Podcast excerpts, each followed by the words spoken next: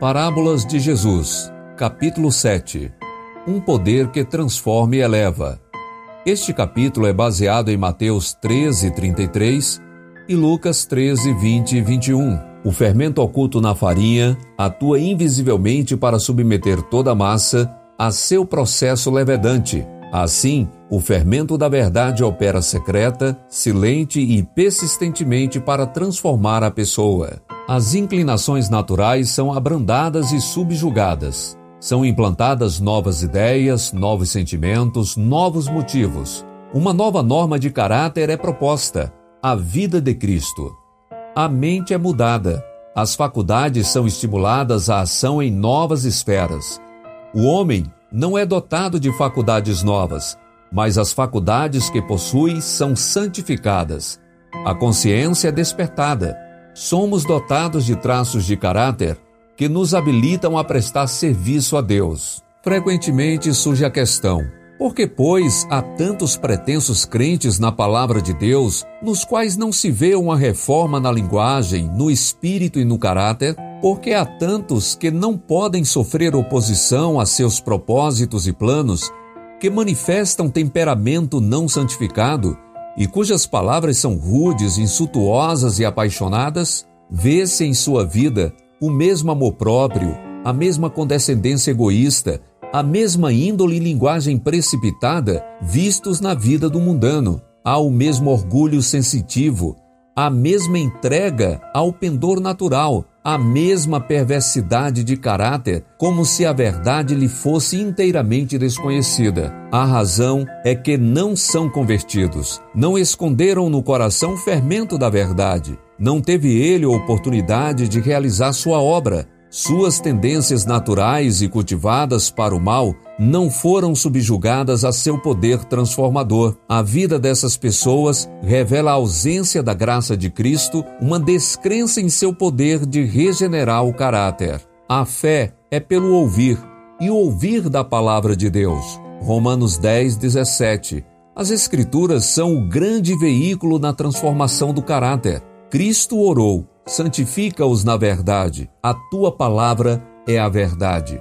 João 17, 17. Estudada e obedecida, a palavra de Deus atua no coração, subjugando todo atributo não santificado. O Espírito Santo vem para convencer do pecado e a fé que brota no coração opera por amor a Cristo, conformando-nos em corpo, alma e espírito à sua própria imagem. Então, Deus pode usar-nos para fazer a sua vontade. Recebido no coração, o fermento da verdade regulará os desejos, purificará os pensamentos e dulcificará a índole. Vivifica as faculdades do espírito e as energias da alma, aumenta a capacidade de sentir e de amar.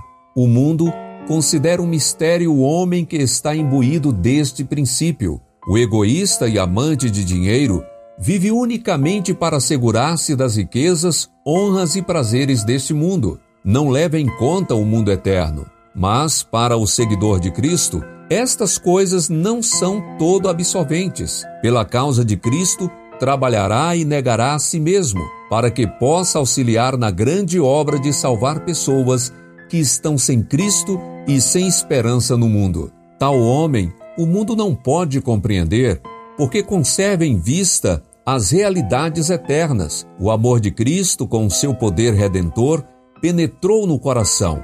Este amor domina todos os outros motivos e eleva seu possuidor acima da influência corruptora do mundo. A palavra de Deus deve ter efeito santificador em nossa associação com cada membro da família humana. O fermento da verdade não produzirá espírito de rivalidade, amor de ambição, desejo de primazia. O amor verdadeiro, oriundo do alto, não é egoísta nem mutável, não é dependente do louvor humano. O coração daquele que recebe a graça de Deus transborda de amor a Deus e àqueles por quem Cristo morreu.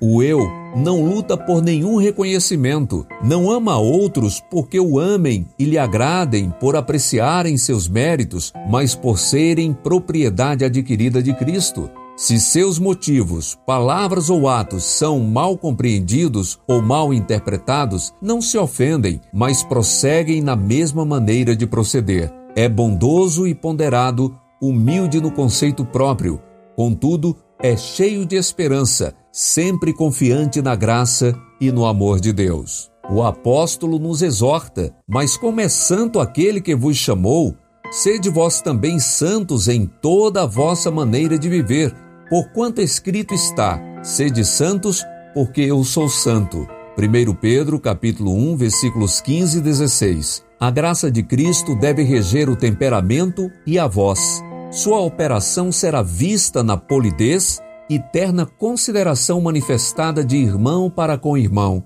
em palavras bondosas e encorajadoras a anular uma presença angélica. A vida exala um suave perfume que acende a Deus como incenso santo. O amor manifesta-se em afabilidade, cortesia, clemência e longanimidade. O semblante transforma-se, a presença de Cristo no coração transparece na face dos que o amam e guardam seus mandamentos. A verdade está ali escrita, revela-se a doce paz do céu. É expressa uma cortesia habitual, um amor mais do que humano.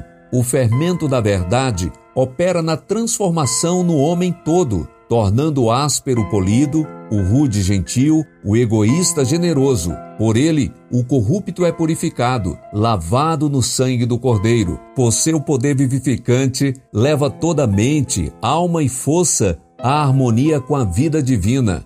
O homem, com sua natureza humana, torna-se participante da divindade. Cristo é honrado na excelência e perfeição de caráter. Efetuando-se estas mudanças, os anjos rompem em cantos elevantes e Deus e Cristo se regozijam pelos seres moldados à semelhança divina.